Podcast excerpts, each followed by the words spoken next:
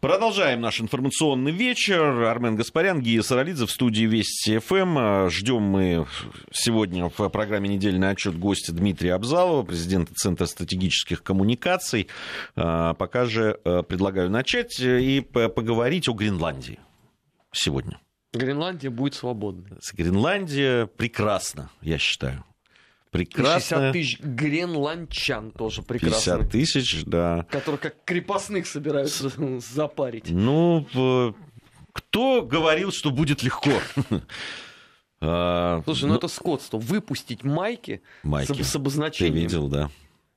То есть мне нравится. А как тебе нравится, что они собираются а, опять э, свое представительство открыть в Гренландии, Соединенные Штаты Америки? Нет, просто, э, понимаешь, когда в 2014 году э, появились майки Крым, Россия, и я, скатавшись туда, привез всем в подарок, э, то я потом прочитал, что только конченые негодяи и циники могут позволять себе носить подобного рода. Причем я читал в транспарентных СМИ в настоящее время, Радио Свобода.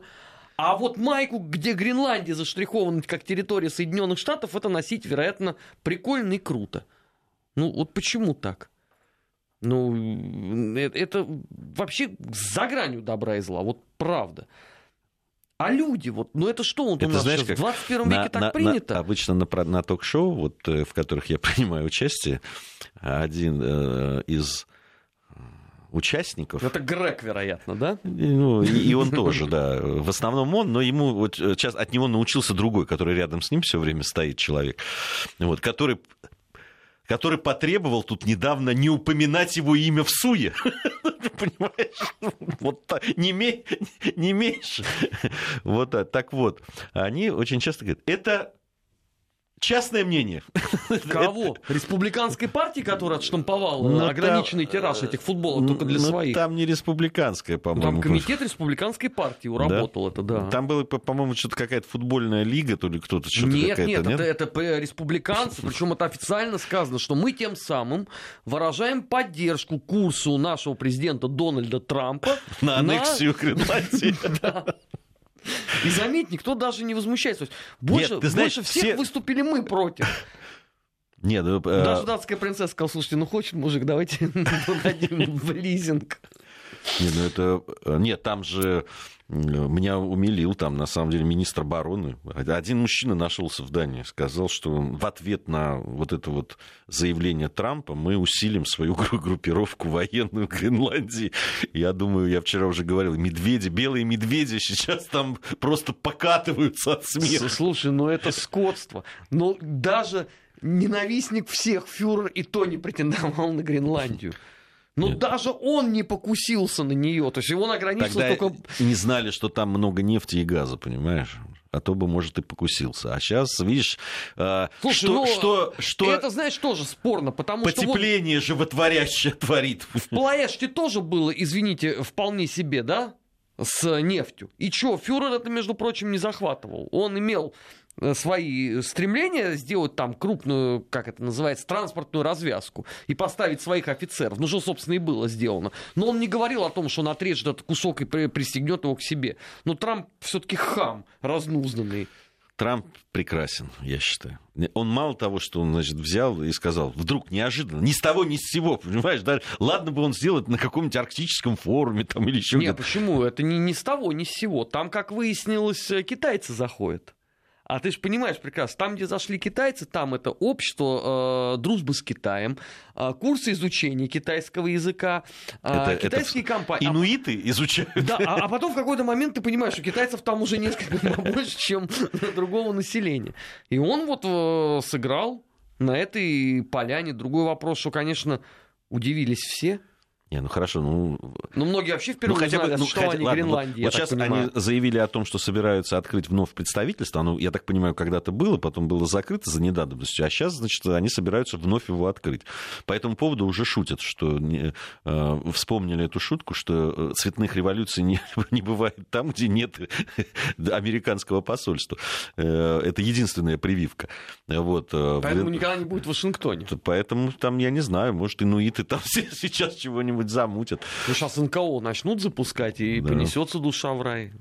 Ну, ну, вообще, вот, вот правда странно, даже когда люди осуждают ту политику, которая проводилась там в 19-м, э, в 20-м столетии, но при этом сами делают но это же ровно абсолютно то же 19 самое. век, но это правда. Это, Ну, понимаешь, но здесь же не просто территория, здесь же прям с людьми тебе на 60 плюс 60 тысяч. Кого это останавливало? Ну, это вообще, конечно, по своей наглости, и я, знаешь, что меня? Мало того, что это наглость, но еще и вероломность. Мы вчера тоже об этом говорили, но мне кажется, что э, об этом стоит упомянуть. Ведь Дания это фактически ну, единственная из западноевропейских стран, которая до последнего, до сих пор э, стоит, э, э, ну, не стеной, конечно, но, во всяком случае, вставляет палки в колеса э, газопроводу «Северный поток-2». Ну, вот, вот и при злым пор... ответили на предобрейшее, это называется. Вообще просто. Там, у них там как, какая-то сотрудничество, кооперация по поводу освоения там, каких-то северных там, территорий и, и так далее. Они э, последовательно этим занимаются. Ну, просто союзник-союзник, понимаешь? Мало того, что он это заявил, так когда ему просто ну, покрутили пальцем у виска, он обиделся, сказал, что вы обидели весь, э, оскорбили весь американский народ и американское государство и не поехал встречаться. Отменил за две недели свою, свою поездку в Данию. Нет, ну, а тут же еще есть э, один э, важный вопрос. А цена сделки? Ну, согласись, все-таки 10 э, триллионов, а это вот минимальный порог, который ну, я не знаю, как, как они люди рассчитывали, но вот я в европейской печати Ну, 9 прочитал. триллионов, да, это я видел. Ну, это же все-таки не бутерброд с килькой. Да напечатают, что то Да напечатают. Сумму? Да, что то что, бумаги мало, что ли? Ну, что бумаги мало, ну печатаем, что там, какие проблемы?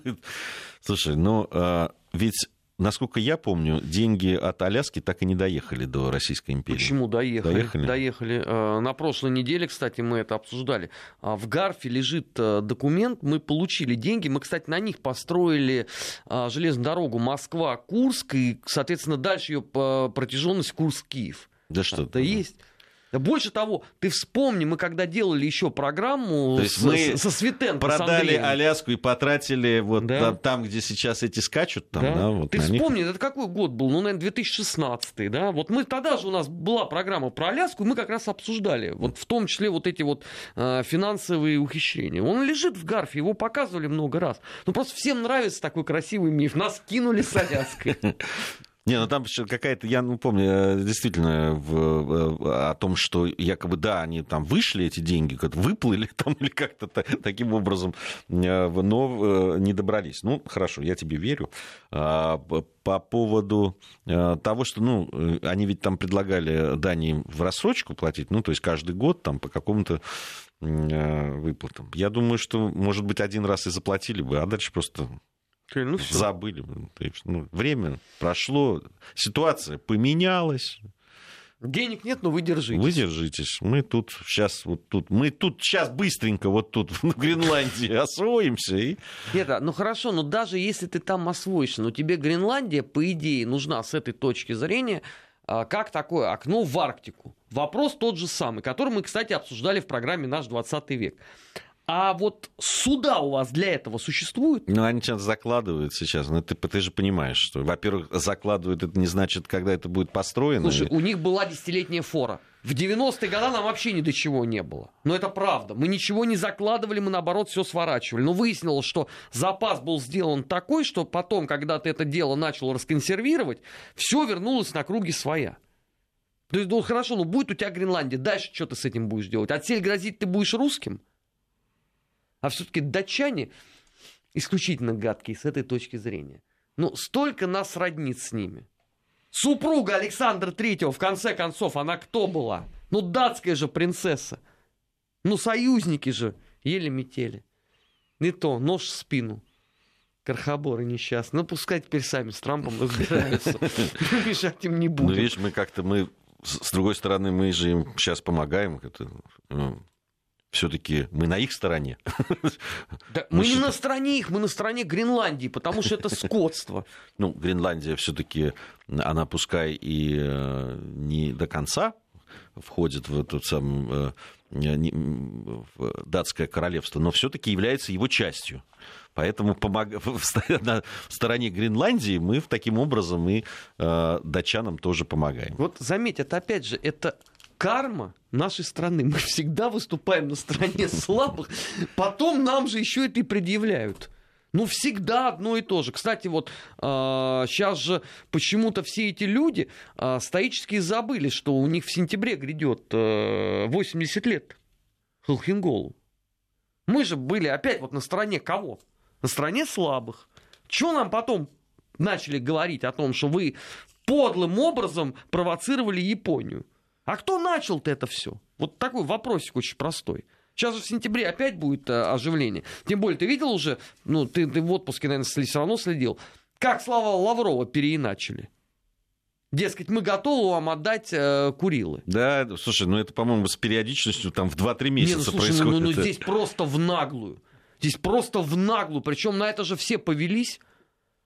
Мы же когда это стали читать, я думаю, господи, полезли на сайт МИДа все смотреть стенограмму выступления Лаврова, а там, разумеется, об этом нет ни слова.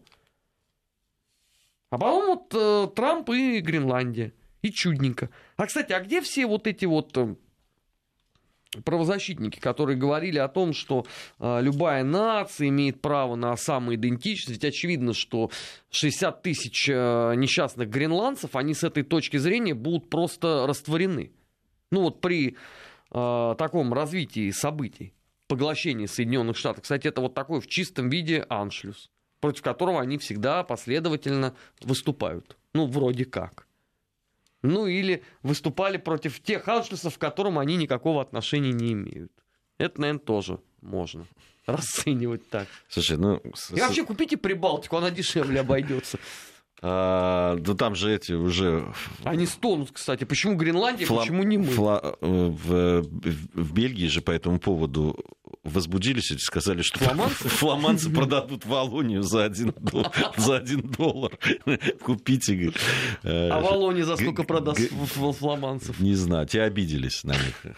Те обиделись.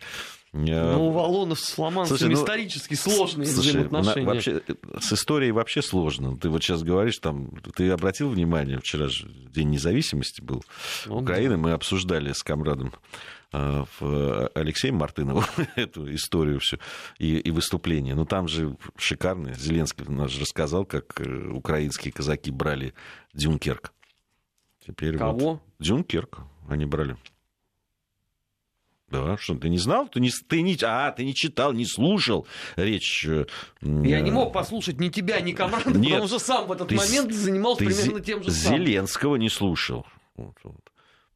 вот он э, считает, что это было. Ну, там это известный фейк, насколько я понимаю, там, что там Дюнкерк запорожские казаки э, осаждали в свое время. Ну, там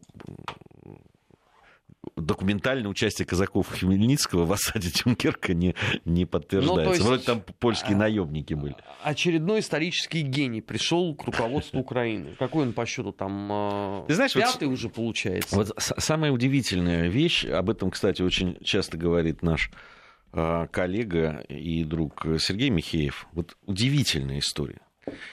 Ведь действительно Украина, у украинцев и Украины Э, очень много славных страниц. Но в составе, понятно, вместе с э, великой большой страной. Это действительно есть... Они были непосредственными участниками этого, э, люди, которые трудились, которые воевали, которые побеждали.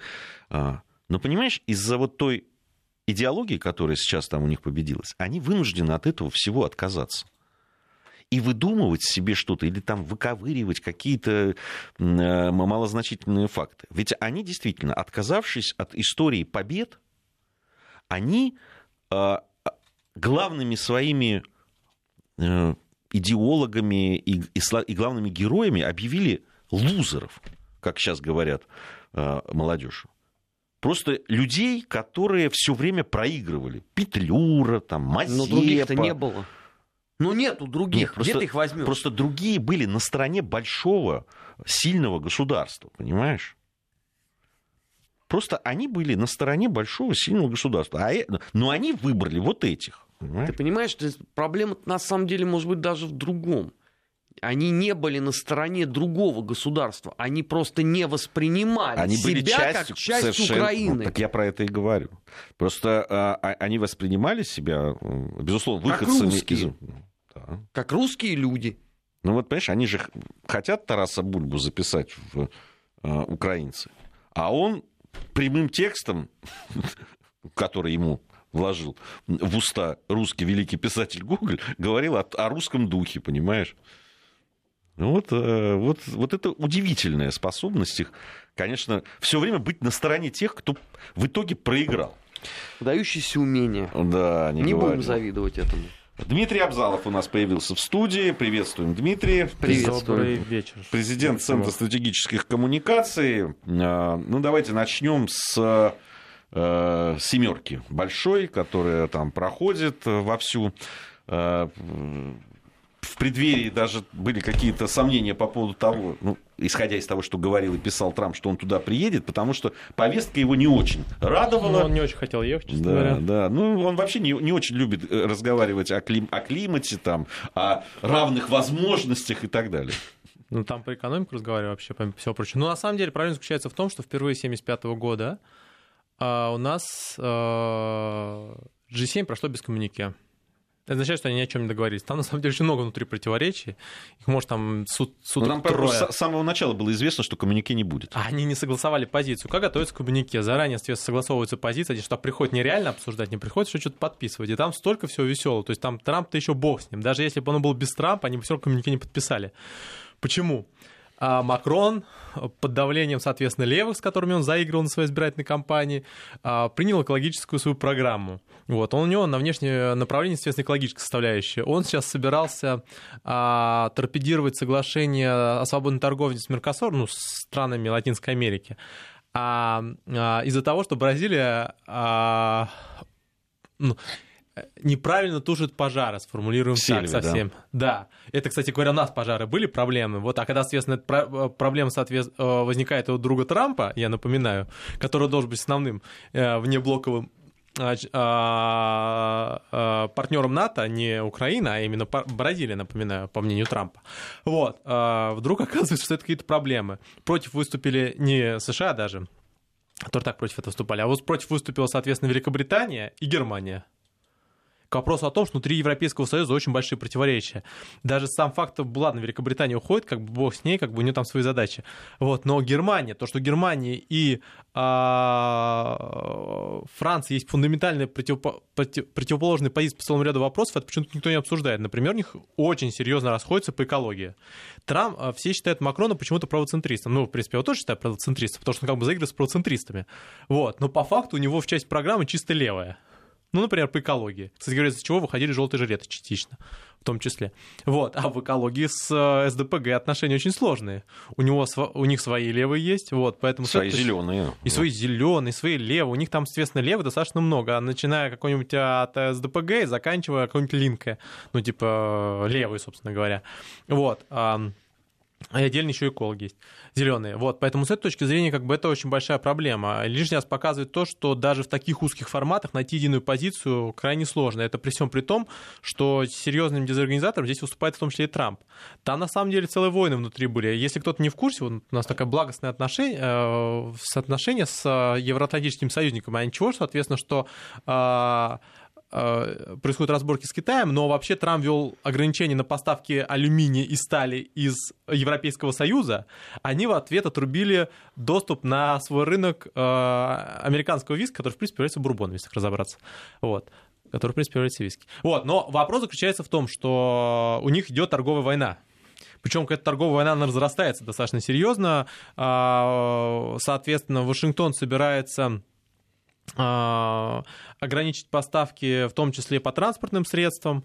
Вот. В ответ Европейский Союз собирается ограничить поставки по а, соответственно, по э, промышленному направлению. То есть, на самом деле, там такое противостояние достаточно серьезное. Там же и по вину прошелся Трамп. Да, он в ответ на... Там какая схема Цифровые была? Цифровые эти. А, примерно 1,5 миллиардов где-то он собирается закрыть рынок. Вот. Ну, оно и понятно. Трамп начинает делать ставку на то, что как бы на чем он специализируется, американская экономика. Она специализируется на том, на чем раньше европейская специализируется, сейчас специализируется. Сталь алюминий.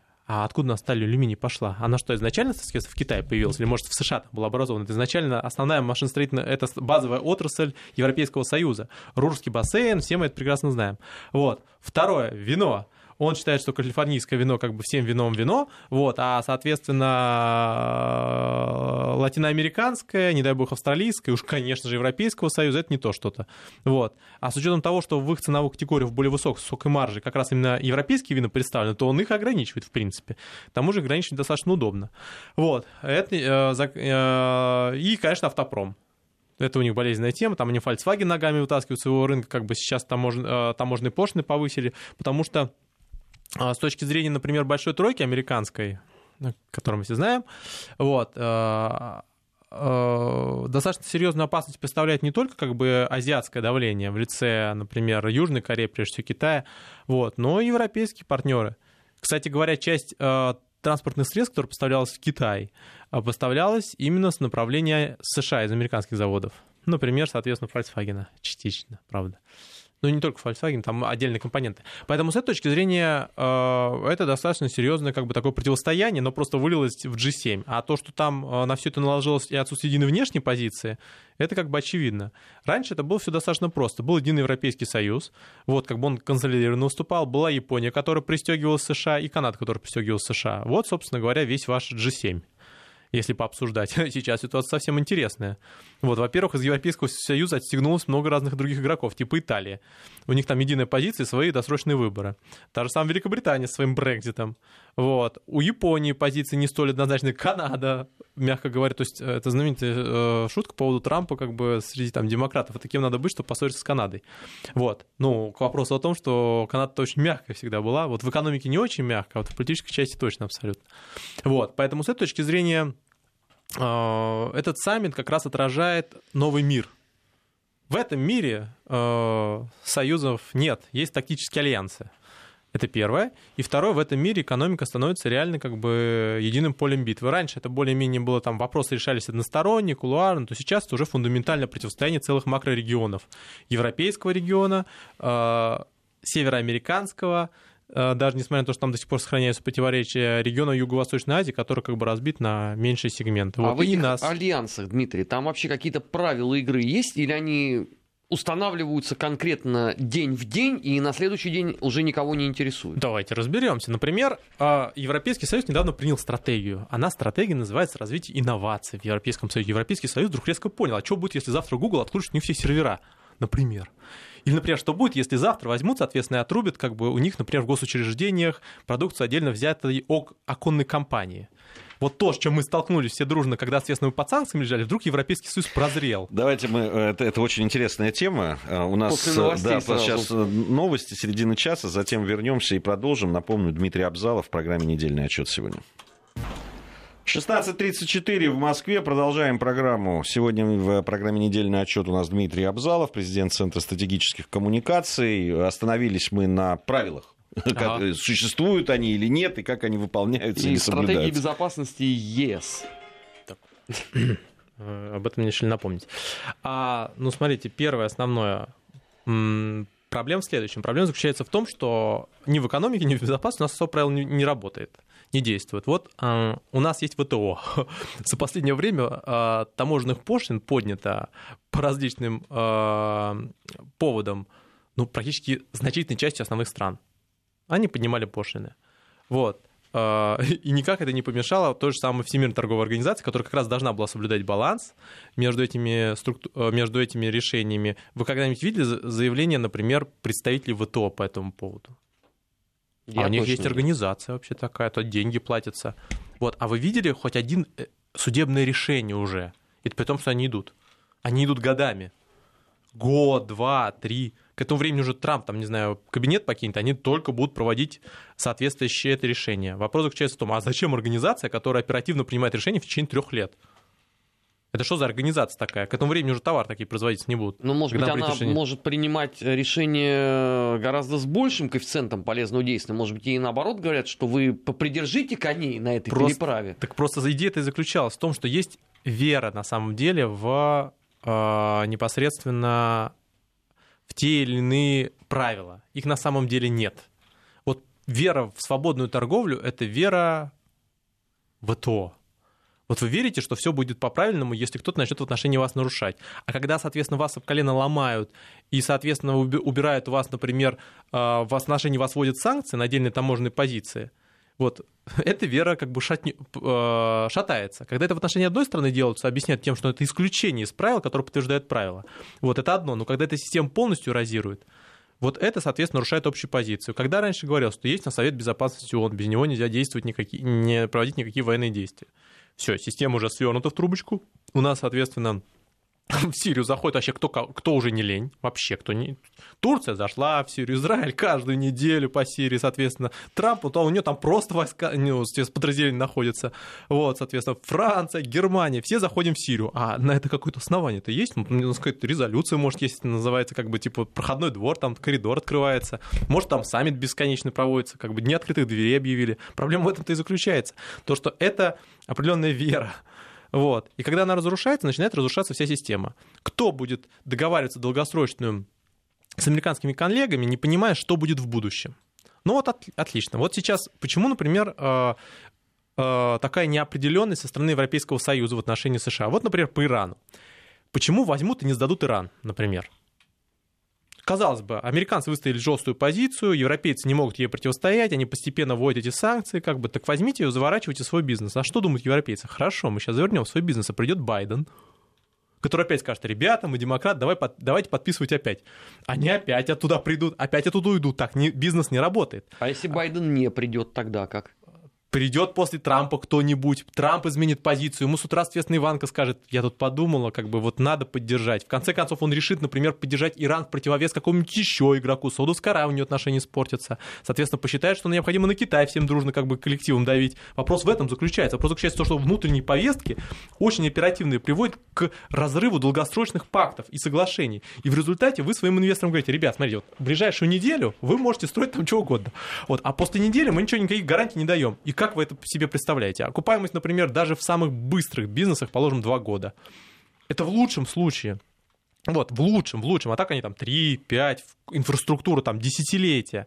Вот. Человек строит электростанцию, ему говорят, вот знаете, вот три года она будет работать нормально, три года она будет работать ненормально, еще три года ее попытаются разбомбить, а потом, возможно, когда-нибудь она станет электростанцией в другой стране. И как человек после этого будет строить? Никак.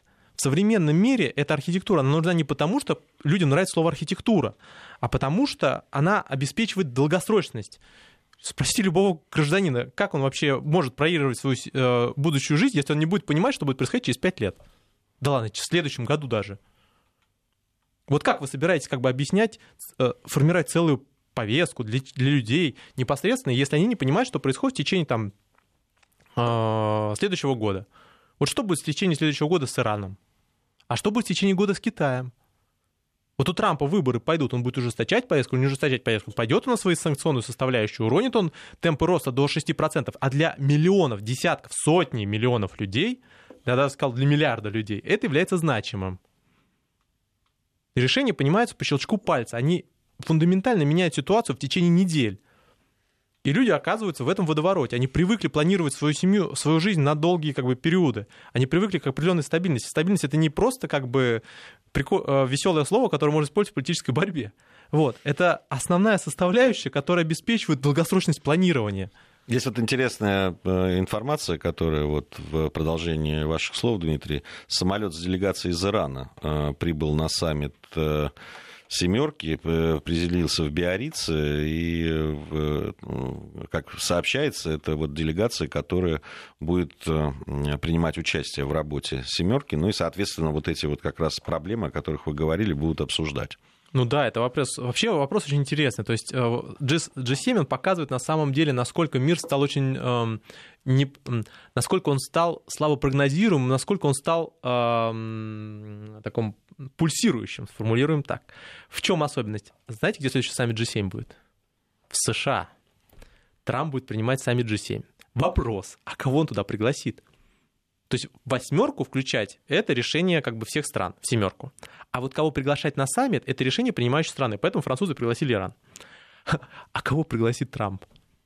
Вот что... Украину, судя по радости в Киеве. Это вопрос очень большой, кого он пригласит и Но как он будет сказали, приглашать. что следующие будем гости мы. Да, да, да, да, да, да, да. Очень... Трамп сам еще ничего не говорил по этому вопросу. Ну, вопрос заключается в том, что я посмотрю, кому кто в гости будет есть, если как бы компромат на Байдена окажется не таким уж компроматом, как все рассчитывают. Вот. Соответственно, тогда как бы там саммит, например, там э, Черноморского там рыболовного союза, которого не существует максимум. Вот. Проблема заключается в этом. Проблема заключается в том, что все это зависит от реальных вот этих повесток. Вот ну и решит там Коломойский, отдавай, я не буду делать ставки, все делать на Трампа, и все, и все дружно как бы будут там а, заниматься вычеркиванием Украины из всех списков. Вот как бы наоборот, как бы решит как бы Зеленский взять и там положить все на алтарь победы республиканцев настоящих, тру республиканцев, так сказать. Вот как бы и все, и тогда окажется, что Украина окажется центром а, мира. А, а вдруг... вот, через нее экономически все процессы проходят. Не, не Китай основной торговый партнер, нет Украина, Украина. Вопрос вот в этом-то и заключается. А возьмет и Байден победит. Да, и вот тогда вот. весело. Мы через все это да, все. Не, ну тогда Зеленский с Порошенко может один мемуары из двух частей написать, соответственно, как мы поставили на тех. Вот, но вопрос интересный заключается в том, что это настолько все ситуативно, настолько это странно, это показывает как бы вот степень такой политической ориентированности современного мира. Ну вот у вас в один прекрасный момент как бы можно, а в другой прекрасный момент нельзя. Вот для примера, отличная история, кстати говоря. Вы знаете, какой самый большой недопуск на выборы был? Сейчас. Правильный ответ – Германия. АДГ, альтернативу для Германии, не пустили. Ее, у нее просто взяли и повычеркивали из списков значительную часть. Вот. Потом Конституционный суд немножко восстановил их, вот, но не, не в полном объеме. Вот об этом хоть кто-то говорит. Это при том, что сейчас как бы это основная позиция. Но АДГ здесь не является мерилом, потому что правящая элита Германии АДГ ненавидит очень и, люто. И отлично, и отлично, и прекрасно. Вопрос заключается в другом. Называют как... это путинской агентурой. Так вот, в том-то и вопрос. Где эти границы? То есть, когда, например, соответственно, происходит ограничение, например, в свое время по ограничению э, в Украине было, соответственно, по спискам. Там целые партии вырубались, там, типа, например, естественно, коммунистической. Вот когда происходили ограничения, например, в, э, в Бразилии. Я напоминаю, это Десилева не пустили на выборы по судебным основаниям, и целый ряд его сторонников. Когда происходит, естественно, ОДГ, то есть вопрос заключается в том, что либо у вас правила едины для всех, да, они могут нарушаться, но они должны быть в общем едины, они обеспечат эту систему. Либо у вас есть такая история, что типа есть исключение, вот когда очень-очень важно, ну, вы сами понимаете, из политических э, вопросов безопасности, экономических э, составляющих, когда можно вырубить как бы ту или иную политическую силу. И, и нам это особенно интересно, потому что на нас это все дело прогнозировалось. То есть, когда рассказывают, что мир свободный, торгов, вот за исключением Российской Федерации, у которой санкции, как бы, ну, вы сами понимаете, вот, а теперь что то же самое. То есть, слишком много исключений становится. То есть, этот, как бы, это называется правило исключений. Вот, когда вы можете как бы эти исключения каждый раз происходить. А фактически это просто политический волонтаризм. То есть как бы когда э, за АДГ реально собираются там кто-то голосовать, вот, их не пускают, чтобы не большинство сейчас не набрали в землях, чтобы не похоронили окончательно госпожу Меркель, которая теряет позиции. Вот, это как бы странно. По-разному к АДГ можно относиться, но вы дайте ей возможность как бы повоевать с ней в информационном поле. Вот. А то же самое касается, например, то же самое Бразилии. Вы сами вырубили левых там. А теперь, соответственно, ваш президент рассказывает, что леса подожгли НКО не даже не НКО, он сказал это, а, местные активисты взяли, подожгли ему леса. Но он же не Каждые может сказать лет что-то поджигает. другое. Ну, ну кто-то должен быть крайний нет, в, этой, нет, в, потом в этой истории. Самое другое интересное. У нас есть возможность покупать снимки у всех, да, там, ну, скоро у россиян тоже появится, на самом деле, ближайший, на Максе будет объявлено. Вот, а, Сейчас такая возможность есть. Народ пофот... сфотографировал. То есть там можно посмотреть, как бы, где очаги, очаги. После этого как бы он написал, что он предположил, а не обвинил, вот, потому что в результате ему там уже иски готовились. Вот, вопрос заключается в следующем. То есть, когда у нас леса горели, это была трагедия, трагедия. Надо всем миром было спасать. А когда они горят, естественно, у бразильского коллеги, это нормально. Это можно пережить, это хорошо, это все как бы очень сложно, это все левые развлекаются, они пытаются давить, но это же очень забавно само по себе. Само, это при том, что у них там пожар на самом деле примерно э, э, раз 5 лет в 10 лет такой масштаба, и я хотел бы отметить, что там как раз расчищают леса именно официально э, э, системы поджога. под земледелие. Эта основная позиция была, соответственно, действующего президента. У них это реально связано с политикой. Возникает вопрос, а и где, что и как? Не, ну, э, часть уже объяснили. Э, кстати, мы тоже в этом виноваты. Мы слишком много мяса едим у нас потребление мяса в стране большое, а из-за этого жгут леса, потому что в там в Бразилии в том числе и, и в Аргентине жгут там и э, увеличивают какие-то подпазбища и так далее, и в общем экология а страдает. Какая взаимосвязь Стра... русского мяса с аргентинским лесом? А потому что мясо часть, частично в э, аргентинское и бразильское тоже на наш рынок попадает. Ну, во-первых, у нас серьезно ограничены, кстати говоря, как мы да. ограничены, в том числе из американского направления. Второй момент, в основном они используют подзерновые то есть, соответственно, под растеневодство. И третье... И тоже, тоже, и хлеба мы много едим, это Ну, во-первых, подраб, подрабс биодизель. Вот, мы слишком много биодизеля используем, да, вот левые теперь будут счастливы узнать об этом. Оказывается, соя у них еще проблема, да, соевая? Соя, да. Конечно, сейчас э, давайте завязывать сой, давайте переходить обратно на зерновые. Вот, проблема заключается в другом. Проблема заключается в том, что все эти системы, они на самом деле а, не объясняют, ситуацию. Вот вы, вот есть, например, Бразилия. Бразилия говорит, я хочу быть как Трамп. Президент Бразилии говорит, я хочу делать как хочу. Почему в США можно Аляску расконсервировать и там закачивать все, а у нас нельзя, потому что мы как бы последний на этот праздник жизни пришли.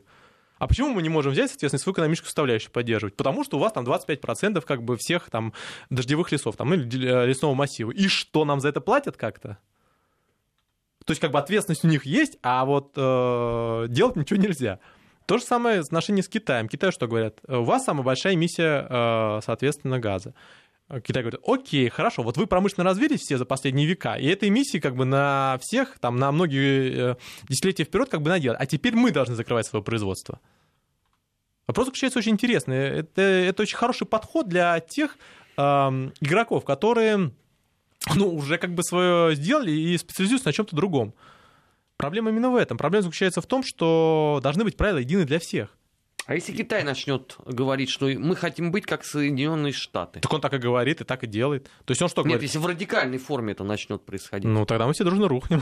вот. Он, собственно говоря, так в радикальной форме говорит, что, ребят, э, вы э, что говорите? Вы говорите, соответственно, необходимо поддерживать экономику. Окей, мы берем, поддерживаем собственную экономику. Вот сейчас Китай его толкает в эту сторону. Что произошло, соответственно? Он начинает ослаблять юань. Впервые до семи. Что это означает? Это означает то, что Китай говорит, ах так? Хорошо, давайте так. То есть таможенные пошлины можно понимать сколько угодно. Если у вас ослабляется национальная валюта, как бы все равно дешевле у вас производить будет. И постепенно это будет борьба, борьба национальных валют. Это уже было у нас.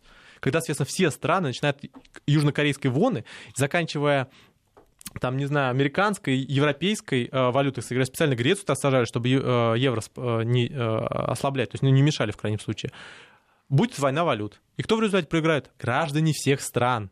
Потому что они получат инфляцию импортную. Ни одна страна полностью свое производство не, на собственное производство не живет. Если это, конечно, не страна там, ну, супер, да даже са, сам, любые страны на самом деле имеют хоть какую-то импортную составляющую. Это не, неизбежно. Причем он в значительной степени, кстати говоря. Вот, поэтому с этой точки зрения, как бы, это очень большая проблема. Проблема тех, этих, тех самых правил сделать единые правила, а потом меняйте их внутри обсуждения сколько хотите. Только если вы как бы эти правила убираете, вообще ничего нет, и говорите о том, что их надо создавать, вот это самое бестолковое решение, которое может быть на свете. Вы людей, как бы, вы систему вгоняете в хаос, а потом говорите о том, что давай, а давайте сейчас все дружно сядем и поговорим. А может быть поздно уже разговаривать, если начнется полноценное противостояние. Полноценные торговые волны, полноценная рецессия.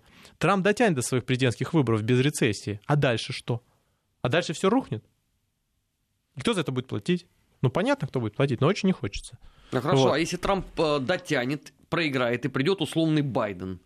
Он все равно получит ту же самую рецессию. Он с ней ничего не сделает. Шансов нет.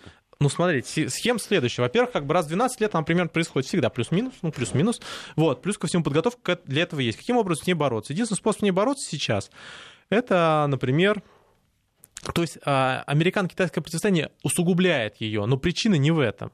Причина заключается в том, что за последнее время у нас нет точек роста. Мы, э, наша точка роста называется «залить все деньгами». Программа количественного смягчения, которая как бы распространяла денежные средства по всему остальному направлению. То есть проблема именно в этом. Проблема в том, что мы не придумали, почему у нас все названия всех конференций называется «стабильное развитие». Потому что народ еще не придумал, как это стабильное развитие обеспечить. Вот. а, без финансового стимула ярко выраженного. Вот, то есть проблема заключается в том, что именно политически сейчас ее пытаются придержать. То есть Трамп понимает, что надо воевать с Китаем. Это, кстати, понимает и Байден, кстати говоря. Если кто-то считает, что Байден придет, как бы и Китай станет лучше, это большое заблуждение. Передаем пламенный привет, пламенный привет Си. Вот не, это не пересидеть. Американцы уже решили душить Китай до конца. При любом президенте. Он будет мягко душить или в хард сценарий, то есть жестко душить, но все равно это будет ограничение, оно как бы тут нет единого э, особенного позиции. Просто Трамп это делает более как бы нахраписто. Вот, а это началось еще при Обаме. Кто это предложил создать Тихоокеанское партнерство без Китая? Это что, Трамп там сидел? Или наш предпоследний президент американский? Конечно, он. То есть проблема заключается в том, что это были инициативы еще до этого, и это противостояние будет усиливаться.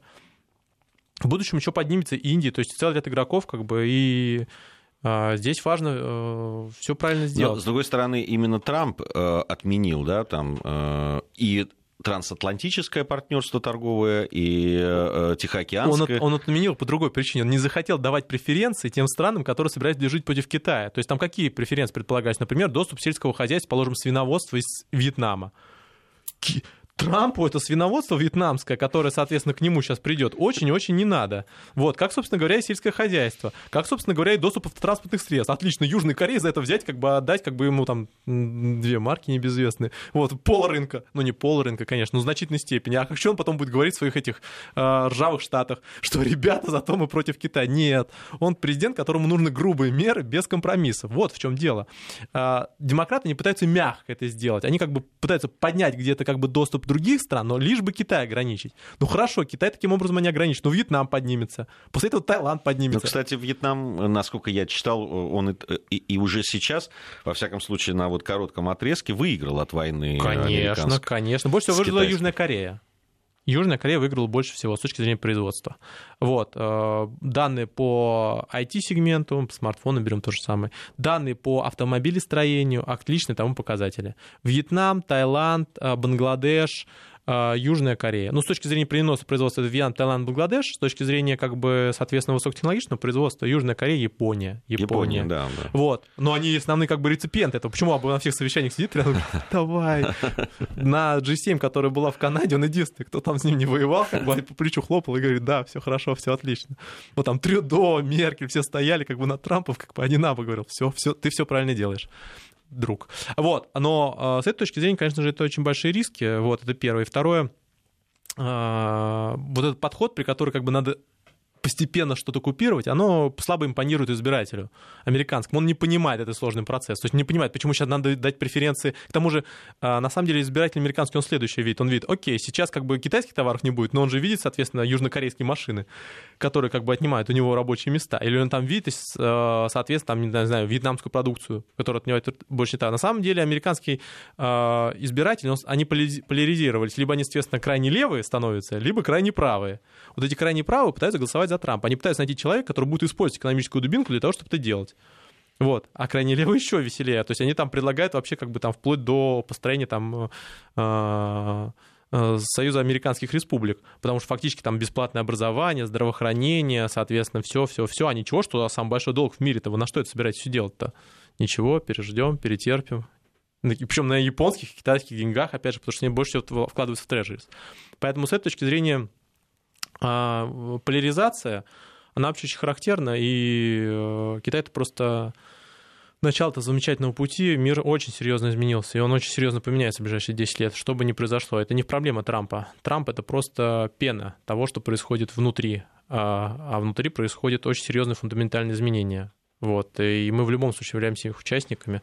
Очень Но ну, просто не хотелось бы от них важно, пострадать. как мы входим в, во всю эту историю. Ну, во-первых, у нас открывается окно возможностей. Вот раньше, когда, соответственно, там, э, как там, тигры дрались, да, там обезьяны сидели, вот в, первую, в, пер... в последнее время впервые удалось залезть, на ветку и посмотреть, кто там с кем дерется. Вот, и мы здесь, у нас там э, есть целый ряд схем, по которым там, мы там принимаем решения, поэтому с нами надо договариваться. Ну, в крайнем случае, можем очень много испортить, что. Вот, у нас есть Ближний Восток, у нас есть Юго-Восточная Азия, у нас есть, естественно, военно-промышленная составляющая, составляющая. Сейчас, например, американские коллеги будут уламывать Болтон, вот, шикарно, советую последить, как они будут уламывать амери... э, украинцев, не продавать Motor Search китайцам. Да, да, да. Вот, это, это вот будет шикарно. Во-первых, они уже частично его продали, вот, там целая производственная база выстраивается. Во-вторых, они в Белоруссию пытались убежать. Вот, а теперь, соответственно, Зеленскому будут объяснять, зачем не надо продавать а, компанию, которая все равно не сможет производить у вас. Потому что Motor Search, помимо всего, производил, соответственно, двигатель, например, для нас. Да, но на протяжении пяти лет они да. рассказывали о том, что важно продать Motor вот. поскольку толку вот. от этого никакого Программа нет. приватизация на входит. А сейчас смотрите, как все будет разворачиваться на месте. Придет Болтон, и вдруг выяснится, ребята, зачем мы продаем такую отличную компанию? Шикарная же компания. Она не может никуда не производить. А, а автопром, а, авиапром не настолько как бы емкий. Ан уже как бы развалились все как бы соглашения. Но китайцам продавать нельзя. И они оставят как бы эту вещь, лишь бы не отдать китайцам. Они до американцев даже предложить, э, как бы покупать не будут. И сейчас вот как эта риторика поменяется? К вопросу о том, что эм, важно в этой составляющей даже очень серьезное ограничение. И американцы будут готовы отсекать технологические возможности. Почему они не хотят Motor давать? Потому что средние, тяжелые, средний прежде всего, э, э, по тоннажности э, грузовой самолет это очень большой, большой риск для э, американцев. Китайцы в свое время как бы покупали на разных направлениях, вот, но если они получат собственную производственную базу, это, ну, их, например, э, китайскому рынку там надо будет сотни таких самолетов. Сотни. Это миллиарды. Ну вот. И как они после этого будут с Боингом договариваться? Если они полностью закроют это направление. У них уже как бы есть эм, своя средняя магистраль гражданская, ну, специфическая, но есть. Вот, поэтому с этой точки зрения как бы идет большая борьба. Вот, и в этой борьбе как бы все мы будем заложниками. Особенно интересно, как на это будут реагировать страны, которые очень долгое время говорили о том, что они на этой борьбе находятся на одной стороне, а теперь как они будут переворачиваться. Да, да, ну, э, мы уже видим какие-то ну, там пасы. По последний очень важный момент, вот, например, Польша тоже связана с 3G очень интересная составляющая, когда он долго рассказывал по поводу того, что Huawei очень нужен и 5G крайне важна, вот, а потом как бы как это все дело происходит, как это перебывается в воздухе в последние несколько дней. Спасибо большое. Дмитрий Абзалов у нас был. Совсем скоро наш 20 век человек.